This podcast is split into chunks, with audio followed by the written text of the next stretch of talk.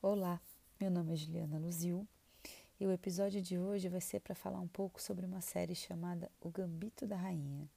Você já assistiu essa série? Se não, o primeiro convite está feito. Assista. Se você já assistiu, depois de escutar esse episódio, me conta o que, que você achou, que questões ela te despertou, você gostou, não gostou, por quê? Vamos compartilhar? Vamos lá?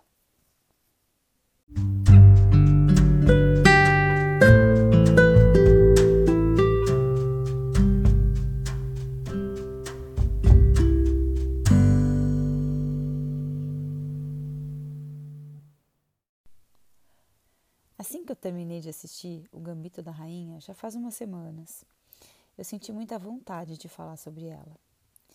Sobre essa importância de nos sabermos acompanhados e pertencentes, de nos sabermos cuidados, olhados, admirados, enfim, da importância do outro em nossa vida.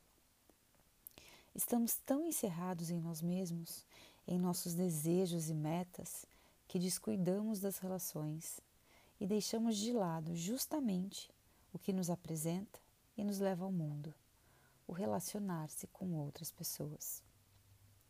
Mergulhamos numa bolha, numa solidão e acreditamos que a sociedade nos pede que não sintamos. Nós acreditamos que não devemos demonstrar nenhuma dor, fraqueza, que não podemos chorar, xingar, reclamar, mas que devemos sim manter um sorriso no rosto, falar num tom adequado, ter pesos e medidas de manequim. E principalmente, nós não podemos envelhecer. Mas cadê o humano que somos? E o que nos torna humanos se não o medo, a fragilidade, o egoísmo, a raiva, a inveja, o entusiasmo, a alegria, o amor, o envelhecer e a morte. O que nos mostra a todo instante essa humanidade, senão as pessoas que nos cercam?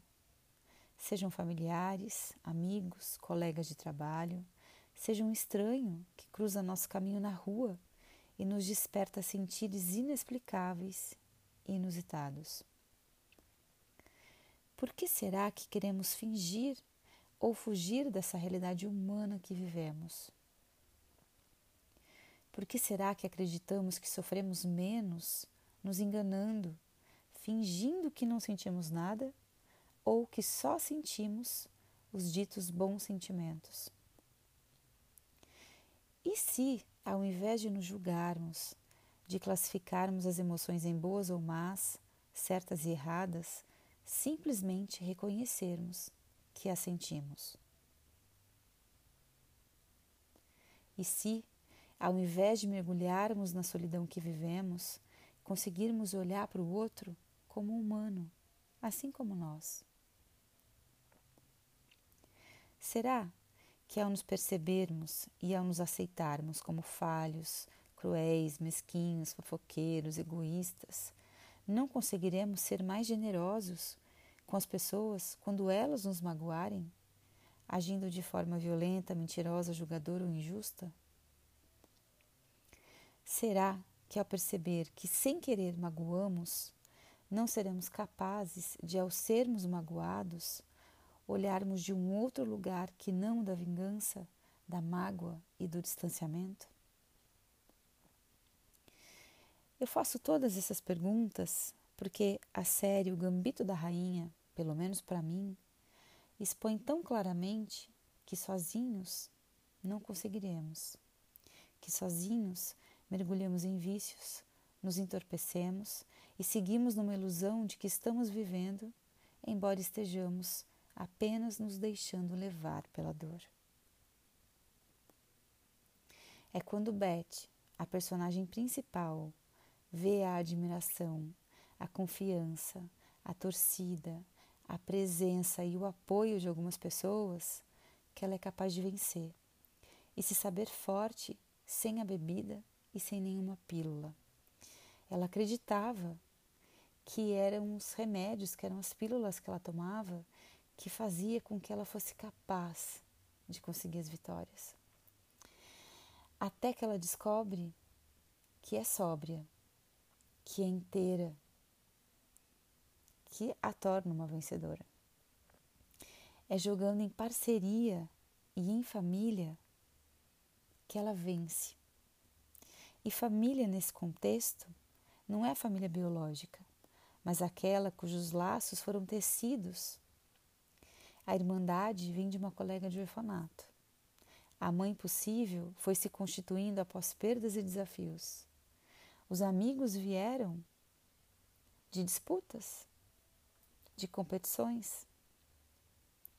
Enfim, esse episódio de hoje é um convite para nos percebermos iguais, cada um com suas crenças, modos, características físicas, cada um com sua singularidade, mas todos com dores, vitórias e derrotas que marcaram a maneira como caminhamos. E que, se conseguirmos genuinamente olhar para o humano que somos, saberemos que o outro não nos ataca, não nos agride propositalmente ou por pura maldade e falta do que fazer. Saberemos disso porque enxergaremos em nós as mesmas ações que percebemos no outro. Não somos perfeitos. Não somos 100% amáveis. Pelo contrário. E quando temos essa consciência, a figura do vilão deixa de existir. O culpado, o errado, o responsável por todo o nosso sofrimento deixa de encarnar fisicamente numa pessoa ou em outra. Compreendemos nesse instante que não existe o, mas o nós. Eu, você, aquela amiga, uma tia, nossa mãe, nosso pai. E quando essa figura do vilão, do responsável pelo nosso sofrimento, deixa de consistir nesse lugar, os nossos fracassos, as nossas dores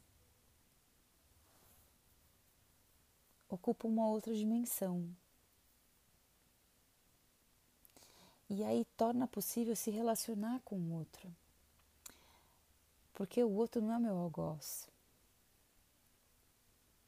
O outro é só o outro.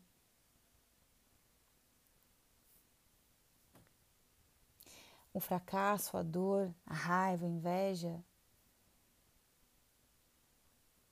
são comuns.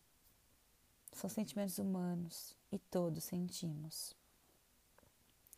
Quando a nossa humanidade estiver escancarada, a compaixão, a generosidade e o amor terão mais espaço porque não estarão submersos, enterrados embaixo de tantas outras emoções que insistimos em fingir que não sentimos.